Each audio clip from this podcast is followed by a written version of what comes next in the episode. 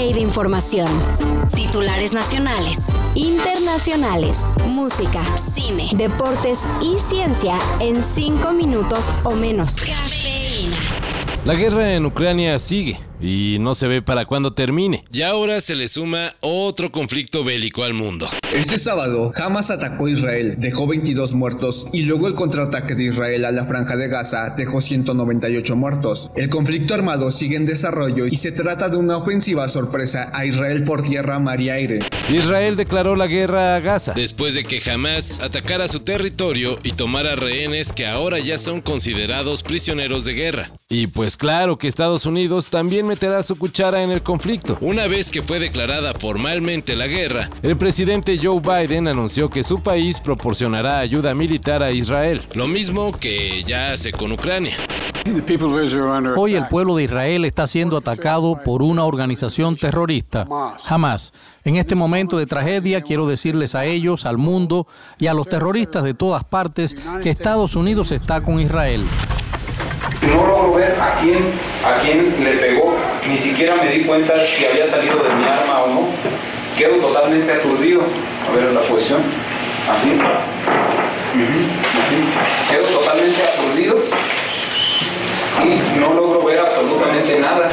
Mario Aburto, quien desde 1994 está preso por homicidio del candidato presidencial Luis Donaldo Colosio, podría salir en libertad en 2024. El primer tribunal colegiado en materia penal de Toluca ordenó que se deje insubsistente la sentencia que se dictó a Mario Aburto, quien cumple una condena de 45 años por el magnicidio. Así que sin sentencia condenatoria, sería cosa de que se emita una nueva resolución en la que se establezca la pena por el delito de homicidio calificado con premeditación y alevosía, lo cual sería de máximo 30 años, por lo que Mario Aburto completaría la condena en marzo próximo. Si él puede expresar, probar que fue torturado, el Estado mexicano lo protegería.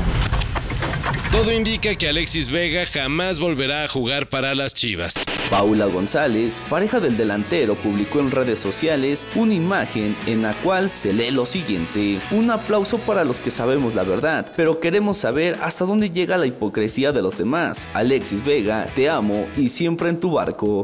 Luego de que el futbolista fue separado por indisciplina, el dueño de las Chivas habría decidido deshacerse de él. Así que cambiará de equipo durante el mercado de invierno y mientras tanto se quedará en la congeladora.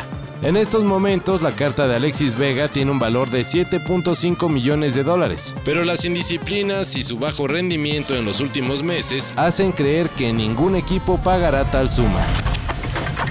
A dos meses de la muerte de Angus Cloud, está por estrenarse la película en la que el joven actor participó, Your Lucky Day. This is America. America don't care how you get your money. Jackpot. It's $156 million. Just keep thinking about that old question. What would you do if you had a million dollars? La cinta en la que el actor de Euforia incursionó en el séptimo arte fue dirigida por Dan Brown y cuenta la historia de Sterling, un joven que en la víspera de Navidad trata de asaltar una tienda, pero las cosas no salen nada bien y hay balazos y rehenes de por medio. Your Lucky Day se estrenará el 10 de noviembre y su tráiler ya está disponible en YouTube. La activista Narges Mohammadi ganó el Premio Nobel de la Paz. Esta no es una táctica para mi vida. Pelear es toda mi vida, toda mi vida. Siento que no soy una persona real si no peleo. No puedo ser otra cosa. Tengo que luchar.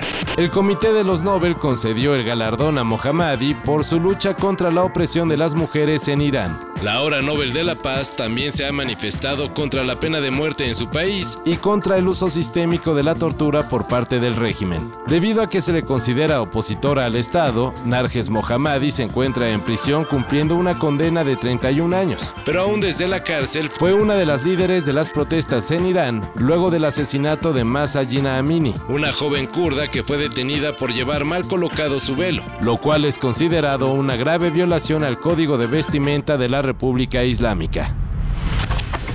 Todo esto y más de lo que necesitas saber en sopitas.com. El guion corre a cargo de Álvaro Cortés y yo soy Carlos el Santo Domínguez. Cafeína. Un shot de noticias para despertar. Lunes a viernes por sopitas.com y donde sea que escuches podcasts.